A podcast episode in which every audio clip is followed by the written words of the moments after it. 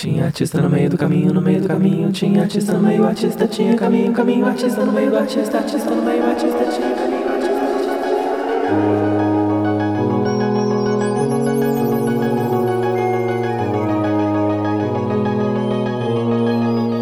Olá, eu sou Yantó, sou cantor, compositor e performer, e esse é o podcast Tinha Artista no Meio do Caminho um podcast no qual eu converso com artistas de diferentes áreas sobre suas trajetórias e seus processos de criação.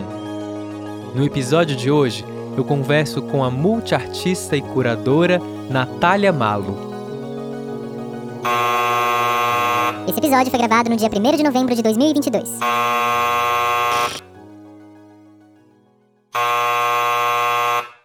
Nath, que bom estar aqui com você, batendo esse papo nesse podcast.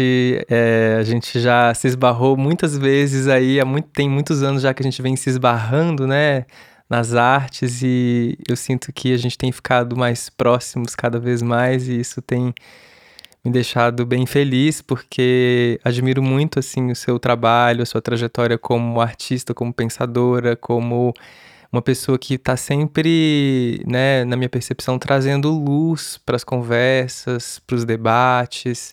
Então, estou muito feliz de estar tá conversando com você aqui hoje. Obrigada, obrigada pelo convite e por essa, por essas palavras elogiosas.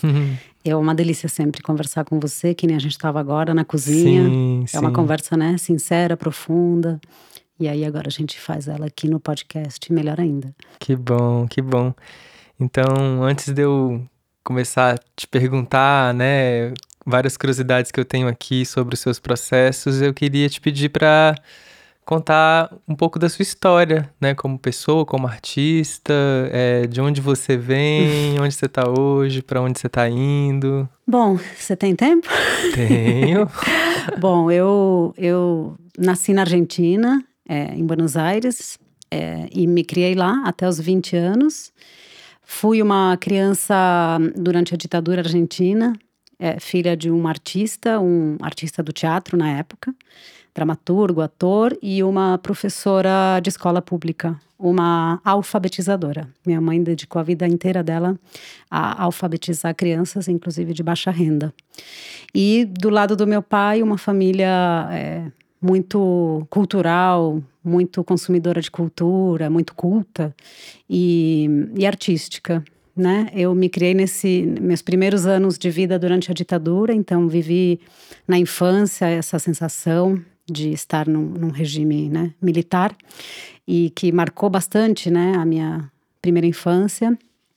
E depois, é, sempre uma criança muito curiosa, muito inquieta, muito é, articulada na fala, então eu falei muito cedo, fui alfabetizada muito cedo, já tinha um pouco essa característica de ser alguém multitarefas, né? Que se interessava por muitas coisas. Mas a música entrou muito cedo na minha vida, então eu fui uma musicista precoce, digamos assim. Com oito anos eu fazia showzinho para os adultos e às vezes nos eventos que a minha mãe me levava, hum. tocava folclore argentino. Que legal. E entrei no conservatório, então fiz minha, minha formação musical foi na infância e adolescência, né? Diferente de pessoas que vão fazer o, o estudo formal mais tarde. E chegou um momento lá no colegial que eu conhecia música brasileira, me apaixonei pela música, pela cultura, foi uma coisa muito louca que eu tive, que eu acho que é, ou é de outras vidas, ou é de outras esferas eu me senti extremamente atraída por tudo que vinha do Brasil, a partir dos meus 16 anos. E principalmente a música, que era minha linguagem ali, eu queria ser musicista e tal. Eu entrei na faculdade para fazer Ciências da Comunicação na UBA, na Universidade de Buenos Aires, mas eu detestei desde o início. Hum. Era muito chato aquele ambiente para mim e me tirava tempo que eu queria ter para tocar, para cantar. Sim. Eu já queria, eu já cantava em bar, já queria, né, sair por aí sendo artista e tal. Então, ao mesmo tempo que eu abandonei essa universidade, eu também abandonei a Argentina. Eu decidi trancar, na verdade nem tranquei, abandonei mesmo. Uhum. E disse para meu pai, quero morar no Brasil. E claro que antes disso eu conheci o Brasil pela primeira vez, quando eu tinha 18 anos. Vim para cá pela primeira vez, fui para Bahia. Aí pronto. aí pronto. Se eu já era né? apaixonada, aí pronto, já queria casar, né? aí eu fiquei, voltei ainda para Argentina para juntar dinheiro, né? E, e poder Sim. mudar para o Brasil. E meu pai, eu morava com ele na época, ele falou: claro, vai, qualquer coisa você volta. E eu, inclusive, vou largar a faculdade e você é musicista. Tudo bem. Tava morrendo de medo de você virar jornalista, ele falou para mim. então, super apoiou, assim, apoio moral, porque eu vim né, com a cara e com a coragem, um violãozinho e muito pouco dinheiro para sobreviver aqui sozinha. E cheguei aqui aos 20 anos. E naquela época, em 95... Você chegou em São Paulo. Cheguei em São Paulo, onde eu já tinha uma rede, assim. Já tinha umas Uhum. amizades, tinha gente que poderia me, me acolher, né? Nessa chegada. E eu vim muito com esse ideal, que depois mudou, que eu queria ser uma cantautora, né? Uhum. Cantora, compositora no Brasil. Queria ser uma cantora da MPB.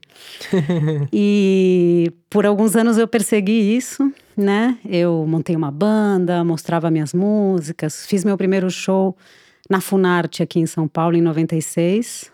E, e aí eu fui perseguindo esse objetivo por algum tempo. Aí eu fui formando outras bandas, fui tendo outras né, outras galeras com quem eu comecei a tocar. Então eu fiz o Trash por Quatro, fiz o Gato Negro, outros projetos que me afastaram um pouco dessa ideia de de cantora compositora apenas.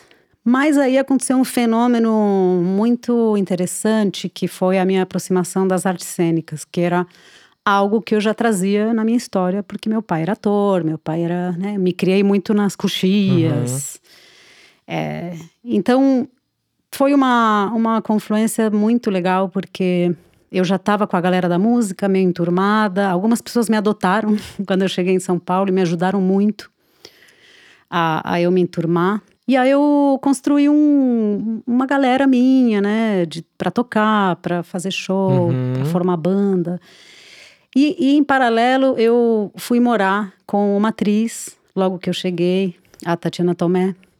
E a gente foi morar numa casa na Vila Madalena e virou aqui- ali um reduto de galera do teatro. Hum, Galera que fazia EAD na época, uma geração da EAD que é muito foda, que são pessoas incríveis e que hoje estão aí, fazendo cinema, fazendo TV, fazendo. E, e eu fiquei muito dentro dessa galera e ao mesmo tempo com a galera da música. E ali naquela época eu comecei a achar mais interessantes os processos da galera de artes cênicas uhum. não só de teatro, mas de dança também. E eu, eu achei mais aprofundado, achei mais interessante também politicamente. Uhum. Agora isso mudou, eu acho que mudou bastante, mas naquela época eu sentia esse meio musical um pouco limitado. Uhum. De, de, de processo, de pesquisa, despolitizado.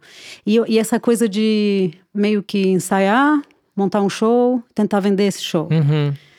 o- os festivais e feiras de música que eu ia era um grande mercado para vender e comprar show. Então, pra- Sim. e, e aí para mim eu tinha uma sede maior, assim, sabe? De, sim. de buscar outras informações e tal. E quando eu tomei contato com a, com a galera de artes cênicas e tal, eu descobri, primeiro, que aquilo me satisfazia mais meus desejos de pesquisa. Né? Era uma coisa interessante. Eu ia pesquisar anatomia, eu ia pesquisar literatura, eu ia beber, sei lá, na música contemporânea ou na música experimental. Eu tinha umas informações mais estimulantes, né? Uhum. E por outro lado, eu tentando vender meu showzinho, eu fazia se com sorte, num momento muito bom, um show por mês, dois shows por mês, uma coisa assim. E com a galera de artes cênicas, eu tocava e cantava e ficava em cartaz de quinta a domingo durante três meses. Uhum. Então eu cantava mais, eu tocava mais. Tinha mais oportunidade de Uhum. malhar meu ofício, né? E aí é, entrei de cabeça.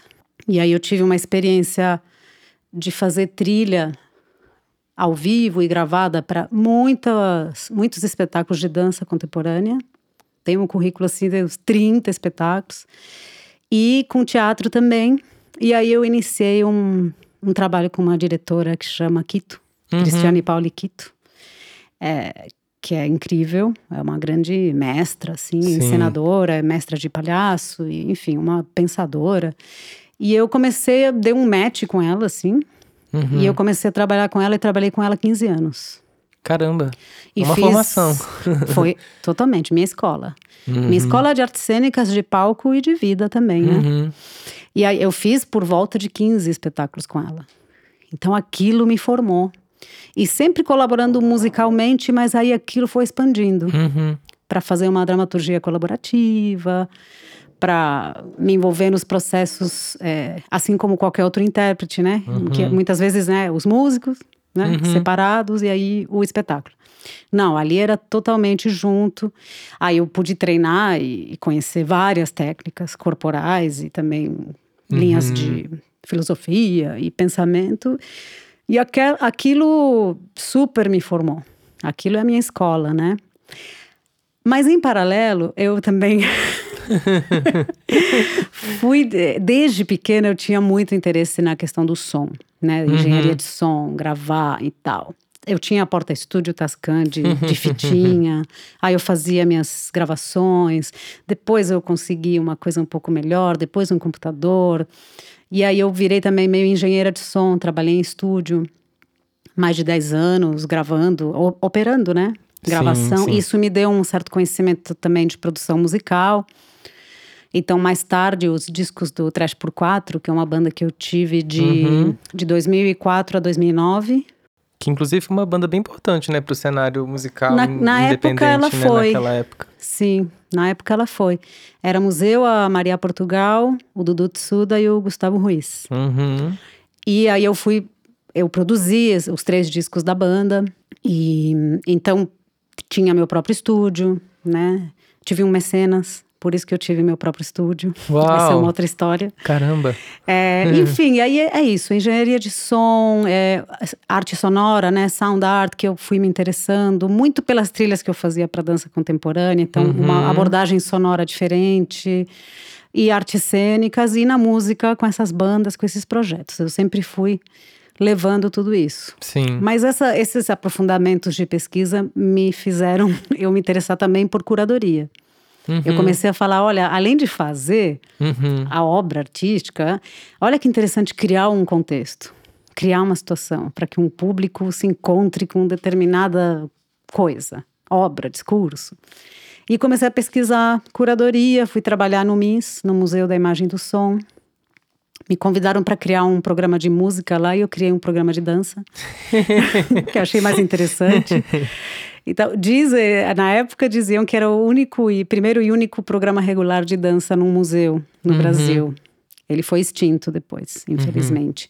Mas por seis anos era o Dança no. Era Eu, inclusive, acho que até participei. Eu acho que você participou. De uma das edições com a Morena, Sim, assim, fazendo só uma exatamente. intervenção, né? Com a Morena Nascimento. É, exato. Que Isso, legal. isso me deu uma, um pouco de é, experiência com curadoria, com relações com instituições e tal. E aí eu fui fazer curadoria de virada cultural, fui fazer especializações, fui estudar o assunto, enfim. Uhum. E aí, e aí hoje eu estou à frente de dois festivais e, e também fazendo um pouco é, de diplomacia cultural, né? Uhum. Relações internacionais através da cultura. Eu fiz um É resumão. uma história, né? No meio disso eu fui mãe, né? Uhum. Então, assim, eu estou focando mais no profissional, mas também muitas outras coisas em outras Sim. camadas, né? Sim. Poxa, que trajetória maravilhosa, assim.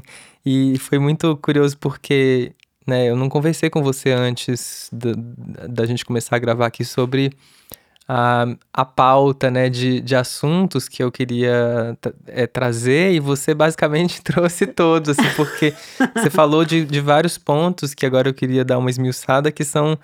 Então a gente tá bem sintonizado mesmo aqui, porque Ó. eu tive uma né, te conhecendo, fui, fui pensando, assim, em coisas que eu tinha curiosidade, vontade de te perguntar, e você passou quase por todos os pontos, assim. Legal. né? E aí foi isso, assim, eu te conheci, a primeira vez que eu te vi você estava tocando bateria no Claraboia, da Gente. Morena Nascimento, né? E da André Yonashiro, que inclusive já gravou um episódio comigo, e Morena vai gravar também, acredito que em Sim. algum momento, quero muito gravar com ela. E aí depois você estava dirigindo uma peça de teatro, né? Jesus Rainha do Céu, com a Renata Carvalho, Uhum. né? Sim. E, e que eu fui assistir também. Então, assim, né? Trilhista, de repente, diretora de, de, de teatro. E aí depois descobri que você tinha sido do, do Trash por Quatro.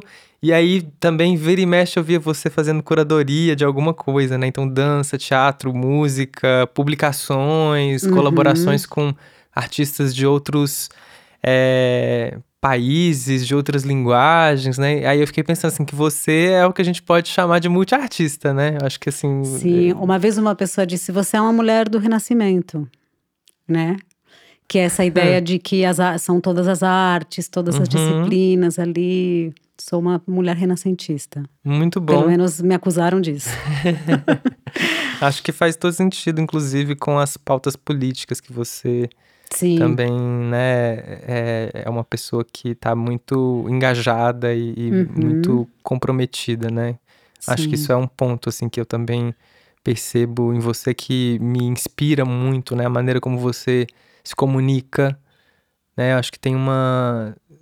Pra mim tem uma sintonia aí de sentir isso, assim, né? Uma comunicação que vem muito da ideia de propor diálogo, pontes, né? Acho que a gente estava até falando sobre isso um pouco no Sim. nosso café. E, e aí sobre o, o- essa ideia de um multiartista, né? Uma multiartista, assim. O que que, que você diria, assim, né? Que essa figura de, um, de uma multiartista reúne, né? Seria alguém que deixa esse impulso criador fluir por vias diferentes, né? Sem muito compromisso com um nicho, um mercado, uma linguagem. Você falou que, por exemplo, na academia você se sentiu um pouco ali, né, sem espaço para se expressar, porque a academia acaba dando às vezes uma formatada, né, uma engavetada na gente, né? Tem essa esse tem vários prós, mas tem também esse lado que é Sim. complexo que às vezes acaba dando umas tags ali, né, um- uns recortes que se a gente deixa, se deixar a gente levar por isso a gente se limita, né? Então, o que, que você acha que reúne um multiartista assim? Ah, eu acho que. Eu só posso falar por mim, né? Uhum. Eu acho que é alguém, no caso eu, que persegue os, as, as suas curiosidades, né? Uhum.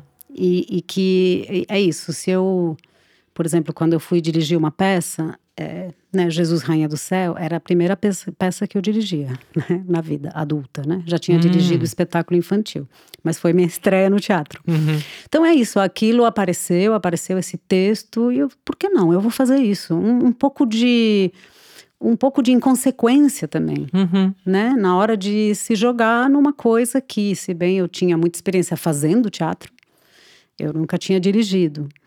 Mas eu, mas ao mesmo tempo, por que não? Uhum. E aí, esse por que não, eu acho que tem tudo a ver.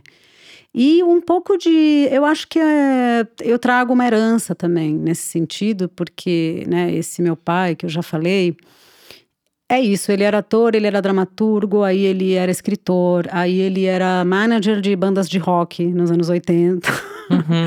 Aí ele era consultor de empresas para coisas culturais. Aí ele era. eh, Sabe, cada hora ele inventava uma coisa. Ele, ele era, sei lá, diretor de arte de uma casa noturna, por exemplo. Uau. Aí, uma época, ele trazia shows internacionais para Argentina. E depois ele. Então, era, era esse- é, é bem. Não posso negar que seja também um pouco uma linhagem, assim, Sim, né? sim. De, de um jeito de, de estar no mundo e uma certa cara de pau também. Hum. De, ah, eu vou fazer. Eu adorei essa, essa expressão, essa pergunta que você colocou, né? Por que não, né? Por que não?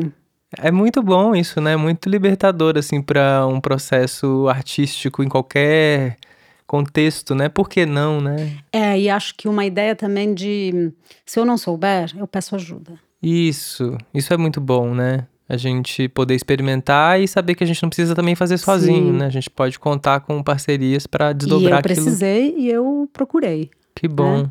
Então, Que na- nada disso foi porque eu sou genial em todas as artes, né? Uhum. Muito pelo contrário.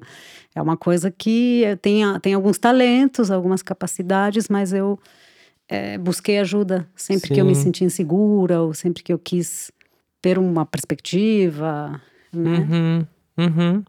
Eu fico pensando nessa potência também que é esse trânsito entre as linguagens artísticas dentro de um mesmo corpo, né? Dentro de uma mesma pessoa, um mesmo sujeito se propor fazer esse trânsito.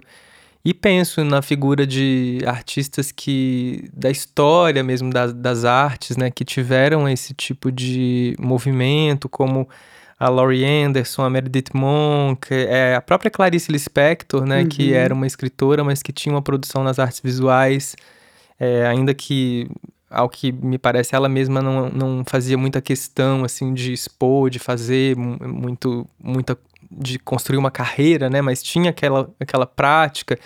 Esses dias eu estava conversando com a Alzira E, e ela disse que durante a pandemia foi muito pro desenho, né? Uhum. Que, que teve essa. E sei lá, o próprio Leona- Leonardo da Vinci, que era uma pessoa de várias disciplinas, de várias Sim. áreas, né? O Ivo Dimchev, que é um performer também que começou muito forte no campo da dança, foi pra música. E eu penso muito nessa, nessa potência e penso numa outra coisa que pra mim também, que acho que eu também posso me considerar um multiartista, assim, uma pessoa que também tá fazendo esse trânsito em vários momentos, é, eu sinto que parece que uma área me ajuda a entender coisas sobre a outra, assim, né? Quando eu faço esse deslocamento, então eu sinto que eu entendi muitas coisas sobre o meu canto dançando Hum, e muita coisa sobre a minha dança cantando, né? E, e, ao mesmo tempo uma sensação de despressurização parece assim que dá, né? Porque eu acho que cada contexto vai ter ali as suas dores e as suas delícias, né?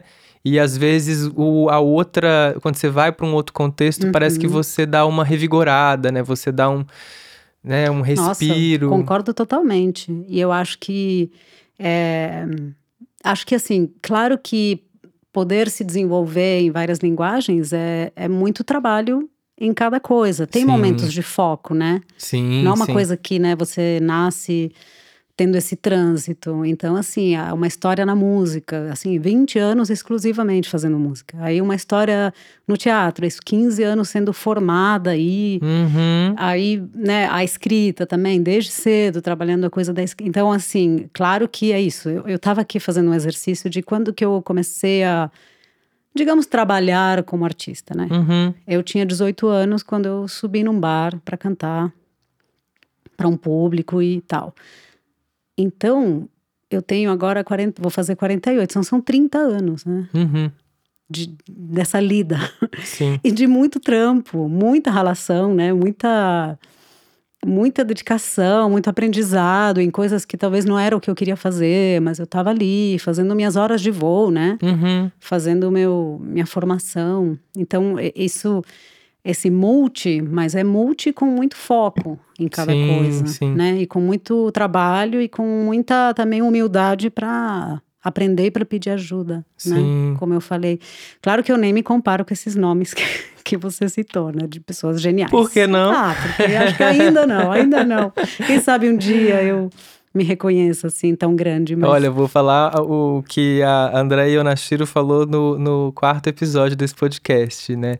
Que a gente deveria querer ser nada menos do que Michael Jackson. Então, Olha. jogo aí a, a provocação, né? Bom, vamos lá, né? Vamos lá, vamos lá. Vamos lá. Vamos lá, né? no- Nos mergulhos, nos Sim. focos, nas práticas. E isso que você falou de uma, uma coisa fortalece a outra, eu tenho total certeza. Óbvio que eu me sinto uma pessoa mais apropriada do palco, por exemplo, Uhum. Porque o teatro me deu isso. Sim. Talvez não a música tanto Sim. assim, Sim. né? É, e, e assim por diante, as coisas que eu fiz com dança e os processos que eu não sou dançarina, mas que eu participei, os treinamentos que eu recebi, tem um estado corporal outro, né? Graças a esse treinamento. Isso me ajuda também a desenvolver e, e, assim as leituras, as experiências e as pessoas com quem você troca e os conflitos também, Sim. os tensionamentos, Com as certeza. dificuldades, né? Tem um caminho eh, paralelo a isso que é a formação humana, né? Com certeza, né? E eu e acho que, eu cada vez mais fiz uma confluência, né? e eu acho que a arte dá esse presente pro artista, né? essa formação humana, né? Porque acho que a gente tá num exercício constante de Sim. No se melhor dos perceber. casos. É, no melhor dos casos, né? Sim. De se perceber, de se questionar, Sim, né? Eu acho que uma o artista ética, que tá né? nessa. É, exatamente, uma ética. E até você falando assim do- dos, dos trânsitos, eu até penso que às vezes até esses. esses é, uma coisa ajudando a outra acontece até de umas maneiras um pouco inusitadas, porque eu sinto que, por exemplo, é, no teatro, a minha experiência de músico é, em relação ao ritmo me ajudou a achar um caminho pro texto no teatro, para como dizer o texto, de uma, pensando em ritmo. E Uhum. aí, né, que talvez se eu fosse fazer um caminho pela via do teatro, eu fosse demorar mais tempo, né? Então eu acho que poder estar ali como uma pessoa que também é da música, né? E eu acho que esse e juntar isso e não achar, não, agora eu preciso ligar a chave do ator e preciso ser Não, só ator. é. Não, eu acho que dar essa. poder juntar isso e deixar isso fluir, porque a gente é o mesmo corpo, né? A gente é o Sim. mesmo ser que tá ali, com essas experiências todas, eu acho que só Nossa, amplia. 100%. E, e eu, quando faço as- né, direção de teatro, agora tem uma peça em cartaz que eu tô dirigindo, chama Morte da Estrela. Uhum, E também em Jesus Rainha do Céu também é uma direção totalmente musical. Onde eu trago meus, minha- minhas provocações para as atrizes ou, ou em relação ao texto em termos de ritmo, de cadência, de dinâmica. Eu uso termos da música o tempo inteiro. É, Sim. também o, o que a gente faz ao- a- na hora de compor uma canção, criar expectativa, resolver essa expectativa, resolver para que lado, como, em, com qual dinâmica. Isso, quando eu estou dirigindo uma atriz falando um texto, é isso que eu uso. uhum. E a- o som, a sonoridade desse texto, né? A musicalidade da voz falando esse texto. Então, é totalmente misturado. E olha que rico, né? Porque se você tivesse se detido na, na questão que é, ah, eu não tenho uma formação de diretora teatral pela USP, pela, pela instituição tal e tal, e por isso eu não sou apta a dirigir uma peça, né? A gente não teria oportunidade de ver uma peça dirigida dessa maneira, né? Por alguém que tem uma história na música. Então, eu acho que é, tô com essa, essa expressão, vai ficar pra mim, né? Por que não, né? não? Porque acho que é, vai dando, inclusive, vai mostrando, né, caminhos diferentes de, de se fazer, né, de se criar quando a gente vai Sim. fazendo esses deslocamentos. Ao mesmo tempo, é algo que vem, é isso, eu dirigir uma peça, de repente, né? É, vem, sabe aquela. Aquele poema do Leminski, Distraídos Venceremos. É meio Distraídos Venceremos. É toda, totalmente é, seren, serendipidade. Serendipity. Uhum. né? Que é uma coisa meio no acaso, você não tá pensando. Eu, eu não- nunca tive esse plano. Eu não tenho planos, né? De Uhum. carreira. De, Uhum. Nunca, sei lá, tem uma educação meio anarquista também que faz com que eu não, eu não, não me agarre a nenhuma, Uhum. né, coisa assim como um destino traçado. É tudo mais caótico, né? Tem Apesar de menos eu ser- compromisso, parece. Eu não né? tenho esse compromisso, exatamente. Que, aliás, eu pensando em- na palavra compromisso, né, me- eu penso na palavra comprometer e penso na palavra comprometido no sentido de Uhum. algo quando está corrompido também, né? Sim. De, de comprometido como é, corrompido. é ambivalente, né? É, Eu tenho exato. compromisso no que eu faço, mas eu não tenho Claro. compromisso de essa sou eu. Sim. né? É, é meio. É, é isso. Então eu vou fazer teatro. Eu fui dirigir Jesus por meio por não por acaso. Eu quis isso, mas eu não busquei. Aquilo apareceu Uhum. na minha frente. Eu agarrei. Aí eu, eu tava procurando alguém para dirigir, inclusive. Uhum. Quem poderia dirigir? Quem poderia dirigir? E a autora do texto da peça de Jesus, que é a Joe Clifford, ela Uhum. falou: Você. Você poderia dirigir. E ela é dramaturga com 80 peças montadas, né? Uma pessoa super importante do teatro lá na Escócia. Você. Eu falei: Eu? Mas eu nunca fiz isso. Então, sempre tem uma Uhum. primeira vez, acho que você está perfeitamente, pelo que você entende, pelo que você me conta, é você. Vai lá e Uhum. faz. Uhum. E aí eu fui. Que bom. Que bom que você foi, porque a peça é uma peça e maravilhosa. tudo meio, sabe? Sabe que foi uma peça que me fez é, me reconciliar um pouco, assim, com, com, a minha, com o cristianismo, com a minha é, educação e, e- e criação católica, assim. Ela é absolutamente cristã, né? É uma- não, é uma das coisas mais cristãs que eu já assisti, assim, é muito... a gente entende ali o cristianismo na sua essência, né? De uma maneira muito Sim. bonita, assim. Que e é bom. louco ter sido tão atacada Nossa, com esse é, argumento é. religioso, quando na verdade é um serviço, né? Nossa, com É certeza. uma evangelização com mesmo. certeza. Só que um outro evangelho, né? Isso. Atualizado exatamente. e humanizado. enfim. Sim. É, ainda aqui nessa questão, né, do multiartista, eu fico pensando também, até se, sei lá, tem uma pessoa muito jovem ouvindo a gente que tem essas inquietações e que tem esse desejo, né? Eu, eu lembro que quando eu, eu também comecei a me colocar mais nesse trânsito, porque assim que eu entrei na Unicamp no curso de música, eu falei, opa, eu acho que eu não sou só daqui, só desse departamento. E aí eu fui imediatamente começar a fazer aulas no departamento de dança, fazer projetos com o pessoal do teatro, isso logo no primeiro ano. Só que aí eu tinha uma sensação de que é isso que você falou, né? É, ah, são muitos anos nisso aqui, são muitos anos nisso aqui. E, e aí, num primeiro momento, como existe uma dispersão de tempo e de energia, né? Dá uma certa angústia da gente, parece que tá indo mais devagar, né? Porque de repente do seu lado tá uma pessoa que tá muito focada em uma coisa só e naturalmente ela vai conseguindo avançar, né? Algumas casas, né? Desse jogo, dessa construção aí de uma carreira, de, um, de, uma, de uma formação também. E aí dava, dava uma certa angústia de sentir, nossa, mas pera, tá indo mais devagar aqui, né? E eu acho que é natural que vá mais, mais devagar, mas ao mesmo tempo parece que vai indo como uma grande onda, né? Assim, ao invés de um rio, né? Que vai mais é, ali, né? Com as margens, né? Acho que parece que tem uma sensação de uma coisa que vai lento, mas que tá indo sempre, né? Assim, que vai fluindo, às vezes tá mais de um lado, às vezes tá mais do outro, mas tem um tempo que é diferente, né? Também.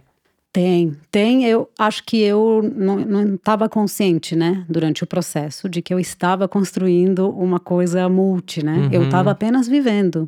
Uhum. E eu acho que também essa angústia de, ai, mas para onde eu vou com isso? É, às vezes ela pode ter a ver com sobrevivência, lógico, né? Com conseguir condições de se sustentar e de viver, mas às vezes é uma busca por resultado, quando na verdade eu acho que o que, o que fez eu, é isso, ter passado tantos anos fazendo isso, depois tantos anos fazendo aquilo, é porque eu estava engajada no processo Uhum.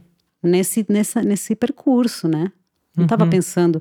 Eu não lembro, talvez eu esteja em negação, mas eu não lembro de eu me perguntar, ai, mas aonde, onde que eu vou chegar com a minha carreira? Eu lembro dessa angústia apenas quando eu me entendia apenas cantora-compositora. Uhum. Ali eu tinha angústia. É, porque eu acho que a música tem uma. é mais Então, tenso, né? Era isso relação. que eu ia falar. Eu acho que a- o showbiz da música, ele é muito cruel nesse Sim, sentido. sim. E eu, eu me, me lancei, entre aspas, porque não fui lançada em lugar nenhum, mas numa época an- antes até da revolução digital, antes do MP3, ali naquela transição.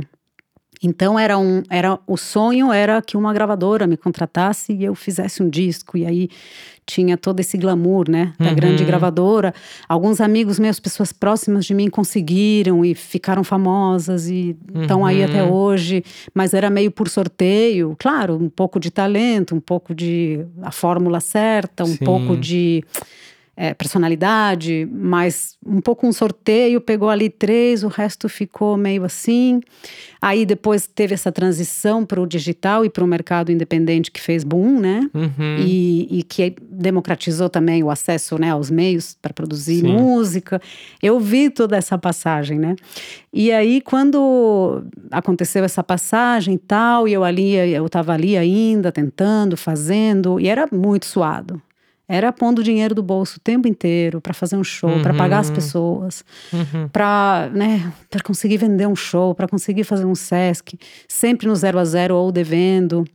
E uma sensação que eu tenho é- é que também eu, eu meio que desisti dessa busca, também por reconhecer que ali havia uma. Quase que uma, uma frustração posta já. Uhum. E, e hoje que eu sou mais velha, eu percebo também o, o etarismo desse mercado Hum. né? As pessoas, algumas muito consagradas, muito Sim, reconhecidas, se sustentam e vão envelhecendo e a sua carreira vai se tornando mais interessante, inclusive, ou mais madura, ou mais alguma Uhum. coisa, e elas vão indo. Mas muito, muitas pessoas, elas acabam desistindo porque o Brasil é uma indústria de nomes e pessoas que sim. tocam, que cantam, que compõem. Isso com a revolução digital mais ainda, e você vai ficando para trás Tem uma coisa do hype, a manutenção do Uhum. hype, que é super cruel e trabalhosa e, e estranha. Tem essa coisa de você se manter relevante, reproduzindo alguma fórmula que está rolando, Sim. que está dando certo. Então, assim, é só para não dizer também que, né? Uhum. Ó, foi só, né, porque eu sou boa em várias coisas, eu pude abandonar aquele projeto. Não, eu tinha aquele projeto, mas eu vi como ele era frustrante, Sim. assim, e como era difícil sobreviver. Sim. Não, Apenas e, e acho que isso é uma coisa que segue, né? Hoje, assim, a gente tá é, vivendo. Eu acho que essas questões elas são bem estruturais mesmo da maneira como a música no Brasil, a música popular, mediatizada, né? Como ela acontece, e acho que eu tenho falado disso, inclusive, em outros episódios, é, que é realmente a questão do mercado, quando a gente pensa na música, ele é a crueldade dele é um pouco mais intensa, né? Uhum. E por isso até que eu falo que às vezes nos meus trânsitos pro teatro e pra dança, nossa, é um respiro, assim, é um momento que parece que isso, claro, existe também lógicas de mercado operando ali, né? Mas é, é diferente, é assim. né? diferente. A gente tem uma coisa do processo que eu acho que, que alimenta a gente. Eu também me Uhum. reconheço muito no que você falou na sua apresentação, de também entender que nos processos de dança e de teatro existe um mergulho, uma convivência, um dia a dia que por si só já dá uma sustentação, né, para aquela para aquela experiência, né? Mesmo quando às vezes é uma experiência que financeiramente não é tão é, viável, né? Sei Uhum. lá, acho que tem um, um lance ali que parece que a gente se envolve, né? E aí eu fico pensando até na, na- no desejo, né, também, de como eu acho que essas pessoas que estão nesse exercício multi, né, multitarefa, multiartista, também acho que estão, me parece que tem uma busca por estar muito conectado, né, assim, com o desejo, né? Eu fico esse podcast mesmo, assim, quando eu comecei a fazer ele, eu tava muito tomado pelo desejo de fazer ele, né? Uhum. E eu lembro que eu parei de fazer tudo que eu tava fazendo, assim, eu não conseguia, sabe? Assim, minha cabeça tava muito nisso porque eu Sim. tava com um desejo muito Eu grande. tenho isso total. E Essa, é- essa- E é bom, né, se deixar também levar e Sim. falar assim, nossa, é isso, Agora eu vou aqui. agora eu vou aqui, tô querendo aqui, Sim. né? Tem uma, tem uma frase que acho que é do Joseph Campbell, que ele fala que a sua vida, no sentido de aquilo que você tem para viver, que realiza quem você é, é como um rio e ele tá ali. Uhum. Então, a hora que você entra nele, no rio da sua vida, ou seja, quando você segue aquela sua aquele impulso do seu íntimo, né? Uhum. Ali, aí você vai. E eu, eu vivi isso. Toda vez que eu entrei nesse rio, no sentido de eu vou fazer isso aqui, eu quero fazer isso aqui, tá? As Uhum. coisas foram se abrindo. E essa outra metáfora do rio que você falou, é, que você falou que as pessoas imaginam talvez que é um percurso, que é um rio que Uhum. chega em algum lugar, mas é muito mais um mar, né? Uhum. Tem um, eu não lembro de quem, mas eu li uma vez uma- um pensador, uma pensadora dizendo que a vida de redes sociais, a lógica de timeline, né, de redes Uhum. sociais, dá pra gente uma falsa ilusão de imortalidade, como se a vida fosse como um rio que corre Uhum. eternamente. Você vai scroll down e ele não acaba nunca, né? Você Uhum. pode seguir uma timeline para sempre.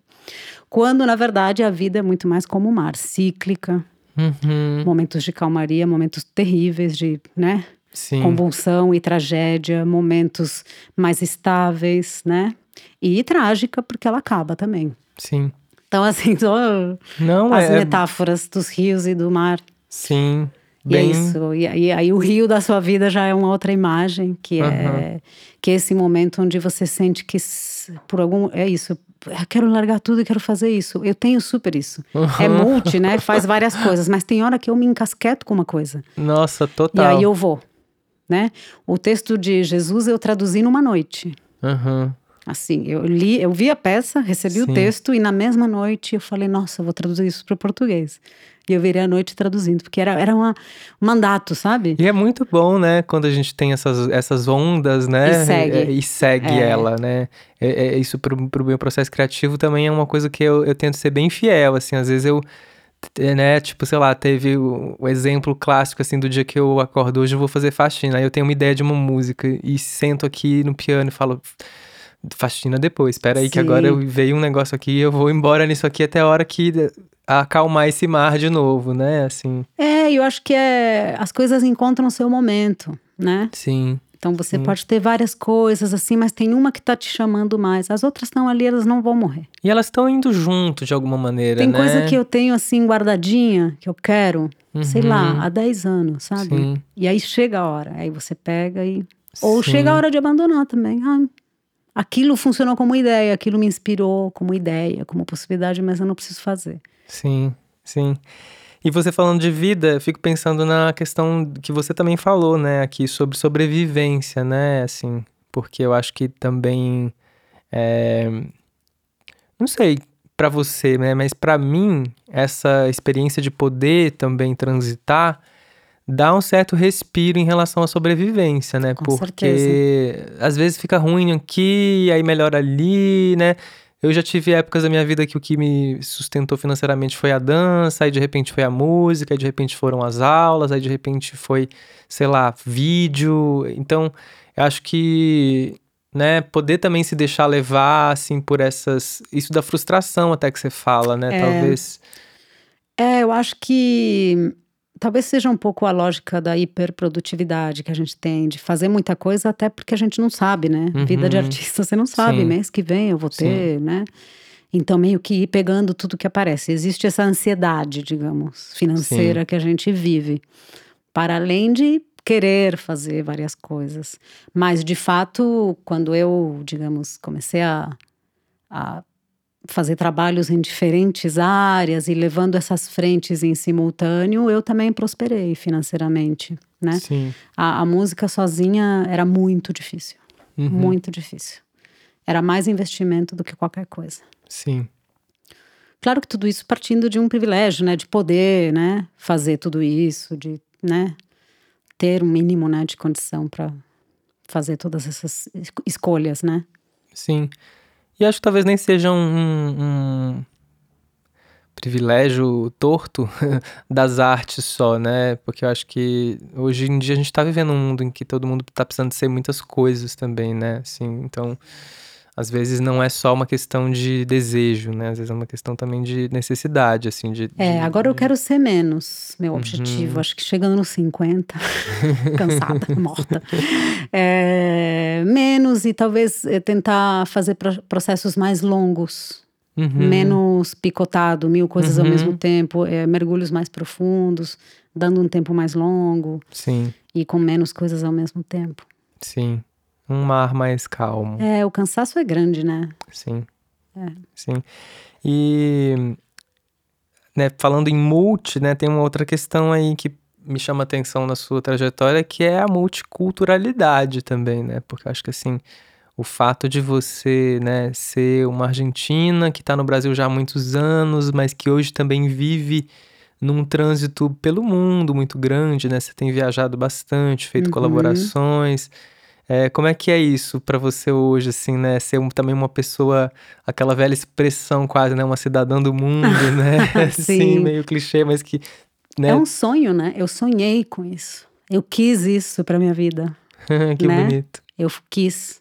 Eu, você vê que eu aprendi português muito bem e muito fácil, né? Não, é impressionante. Eu demorei muito tempo pra descobrir que você não era eu brasileira. nunca estudei português, né? Nunca fiz um curso. Uhum. É, eu sou fluente em inglês também, nunca estudei inglês, Uhum. nunca. Eu tenho uma facilidade com línguas e desde muito pequena um interesse por tudo que era diferente de outra cultura, estrangeiro, outra língua. Sabe uma coisa assim? Depois eu fui fazer mapa astral, apareceu lá, não lembro se é Hum. planetas na casa 9, sei lá. Tem algum Uhum. um dado ali que me liga a, a tudo que é estrangeiro, que é de Uhum. longe, que é. E eu tinha isso desde muito cedo. É, e aí eu, quando eu comecei uma a, a, me infiltrar, a hackear instituições, Uhum. digamos assim, que eu me considero hacker, é, né, eu entro na instituição, é, consigo dialogar na, na linguagem institucional e ser coerente dentro disso, mas eu faço isso a serviço de, né, de algumas agendas Uhum. é, sobretudo agendas é, de, de desmonte dos consensos de tomada de decisão, para abrir essas conversas, botar mais gente na mesa para decidir é, políticas culturais nesse Sim. sentido e também refrescar um pouco e tentar fomentar artistas né, que se arriscam, que pesquisam, que estão fora das caixinhas. Enfim, esse todo esse hackeamento que eu faço institucionalmente me deu, é, de alguma maneira, um, um chapéu, né, um, um, uma função que eu consegui ir é, sendo convidada para alguma coisa, para outra, né? Primeiro era bem pontual. E depois eu tirei o máximo daquilo. Então, cada oportunidade que eu tive é, fora do Brasil, eu fazia todas as relações, eu identificava projetos, eu fazia Uhum. parcerias, eu trazia para o Brasil, triangulava para viabilizar um projeto, sempre pensando em colaboração, intercâmbio cultural. Eu fui investindo, no início eu investi muito, inclusive dinheiro. As minhas primeiras duas, três viagens, eh, financiei elas totalmente. Mas depois eu comecei de alguma maneira a entregar, né, Uhum. resultados, né, como uma articuladora nesse sentido, e isso foi me rendendo uma, né, mais convites, mais oportunidades para ser essa conectora, digamos assim, né? E aí agora esse semestre eu viajei sem parar, fazendo residência artística, congresso de artes cênicas, agora eu vou para um festival e sempre fazendo essas costuras, né? Olha essa artista na Argentina, que incrível. Por que, que não junta com essa brasileira e faz um, sabe, trabalho novo? Olha isso aqui com isso aqui. Olha, tem um fundo que pode ajudar essa artista do Uruguai a ir para Londres. Sabe assim, uma coisa assim bem e bem criativa, não é só gestão, produção, é realmente criar, né, compor esses E coletivos. pensando, isso que eu ia falar, pensando bastante em processos coletivos, né? Sim. Que é o oposto do que esse mercado da música que a gente estava falando antes, ele pr- propõe, né? Sim. Assim, que é justamente essa criação de mitos, de figuras É, estelares. eu e a minha banda, o meu trabalho, o meu disco, o meu show, né? É, exato. Claro que tem, tem a coletividade ali, mas nesses outros processos acho que ela é mais, Sim. pelo menos nos que eu, né?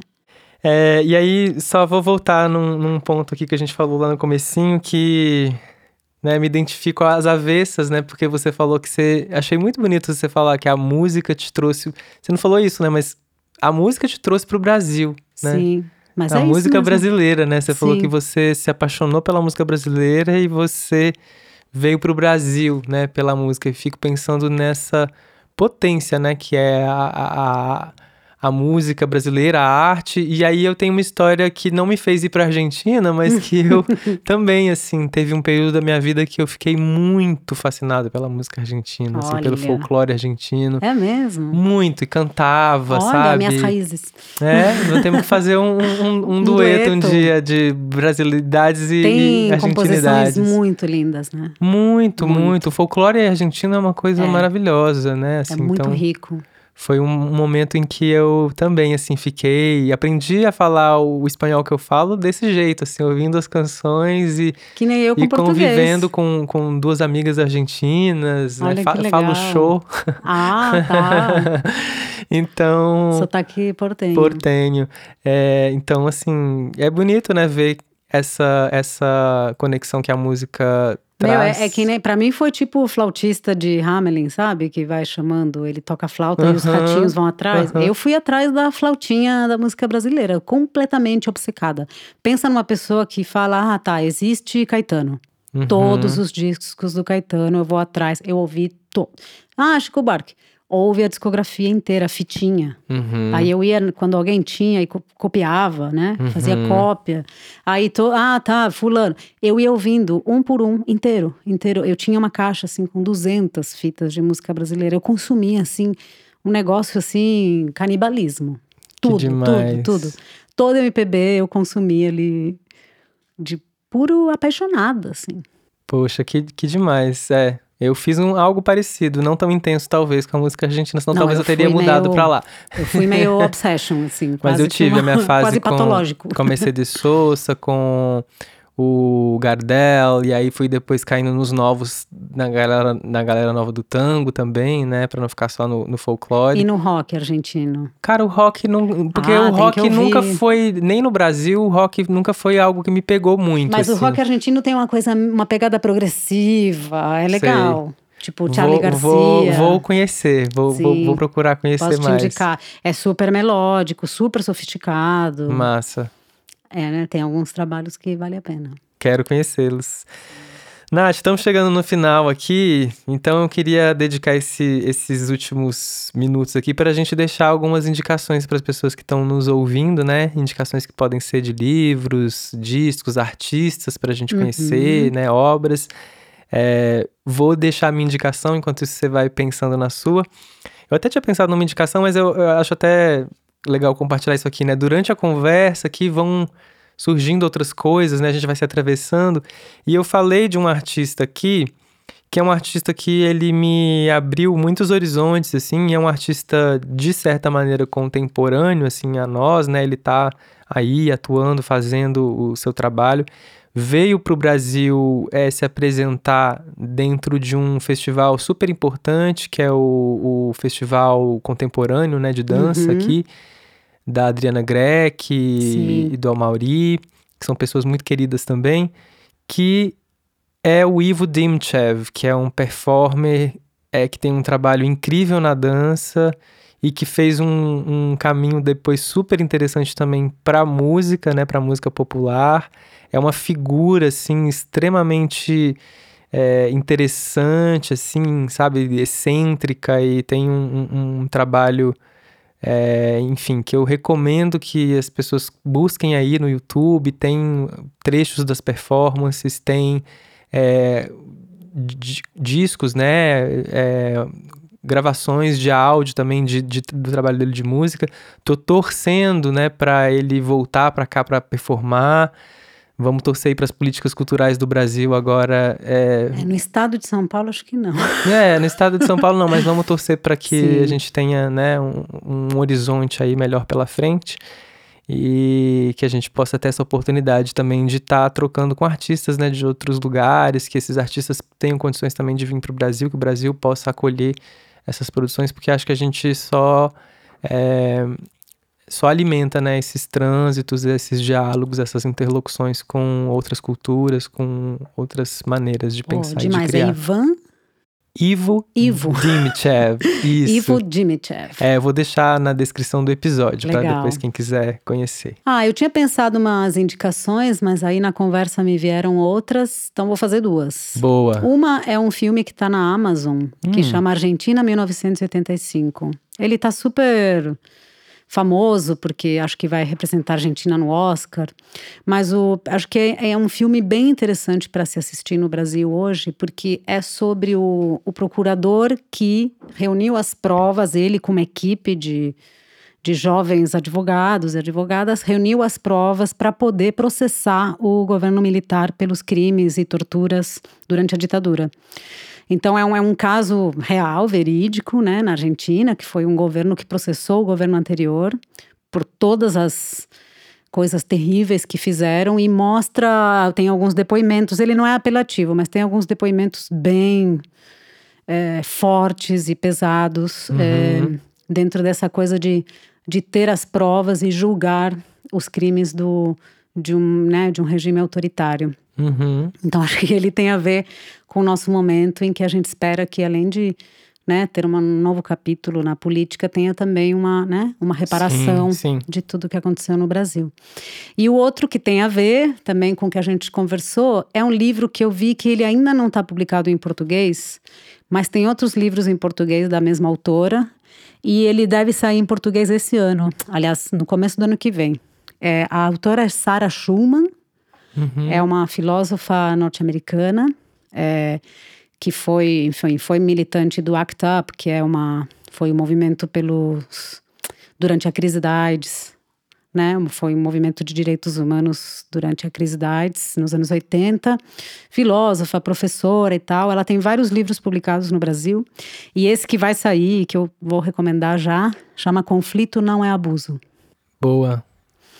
E ele fala, tra- traz justamente alguns exemplos para discutir o quanto a gente vive uma escalada de violência no- em todos os níveis, né? Em todas as esferas, que em muitos casos tem a ver com o- a dificuldade de se lidar com o conflito.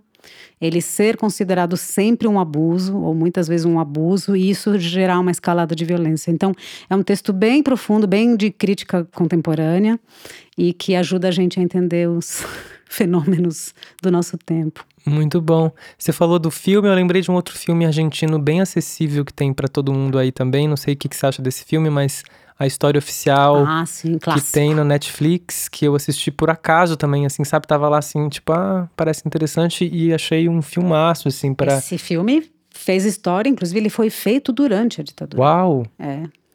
Caramba. É, e acho que é sempre importante, né, a gente colocar que é, essa relação das ditaduras né, na América Latina, eu acho importante para a gente poder entender esse fenômeno histórico, entender não só o fenômeno da ditadura aqui no Brasil, mas da- das ditaduras nos outros países, né, latino-americanos. E a história oficial, ele traz uma, a questão do, da, dos bebês roubados Sim, sim. durante a ditadura, de pessoas, mulheres grávidas que foram sequestradas, Sim. e que esses bebês depois eram dados a famílias de militares Uhum. em adoção. Né? Então, você era criado pela família dos torturadores que mataram a sua mãe. Sim. E aí, já última indicação, é, tem um romance do meu pai que está publicado em português, Ah, que legal. que traz esse assunto também dessas crianças, Uhum. é, num, num romance policial que chama Agulha no Palheiro, Boa. de Ernesto Então, Malo, hoje meu pai. Uhum. temos várias indicações, vão estar todas aqui na descrição do episódio. E que bom a gente poder conversar sobre tudo isso. Delícia. Que bom a gente, né? Fico também com um assunto que a gente falou pouco aqui, mas que eu queria só deixar aqui no ar pra gente, né, depois que eu vi esse episódio, poder lembrar disso, né? Que a Andrea Yonashiro também falou disso no episódio dela, né? Que a gente tem uma visão distorcida, nós latino-americanos, de quem nós somos, né? Uhum. E eu acho que é muito importante para a gente entender isso, né? É entender, acho que como Brasil, entender que nós somos parte, né, dessa construção histórica, né, da América Latina. E eu diria que a música, né, olhar para a música feita em outros países, como Argentina, Uruguai, Peru, Bolívia, é, o brasileiro poder fazer essa, esse movimento, eu acho que é muito importante para começar ou para aprofundar esse processo, né, de, de entendimento, de conhecimento de que a gente é parte, né, desse Uhum. processo e que eu acho que se a gente deseja um futuro próspero, né, e melhor para todo mundo, eu acho que reconhecer que a gente é parte dessa desse, dessa construção, né, continental, eu acho que é muito importante, assim. Super, super e muito pouco explorado, É. né? Isso, Exatamente. com certeza. Exatamente. Então, Nath, muito grato. Obrigada. Obrigado demais. Daria para conversar horas e horas e horas e horas. A gente vai seguir na vida Sim, conversando. com certeza. Até Valeu. breve. Beijo. Beijo. Tchau. Tchau. Ei, ouvinte, se você chegou até aqui, eu queria te convidar para seguir o podcast aí no seu aplicativo para você não perder nenhum dos próximos episódios. Se seu aplicativo tiver a opção de avaliar o podcast, eu agradeço se puder dar cinco estrelas, assim esse material se torna mais relevante para os algoritmos e acaba chegando em mais gente. Até semana que vem.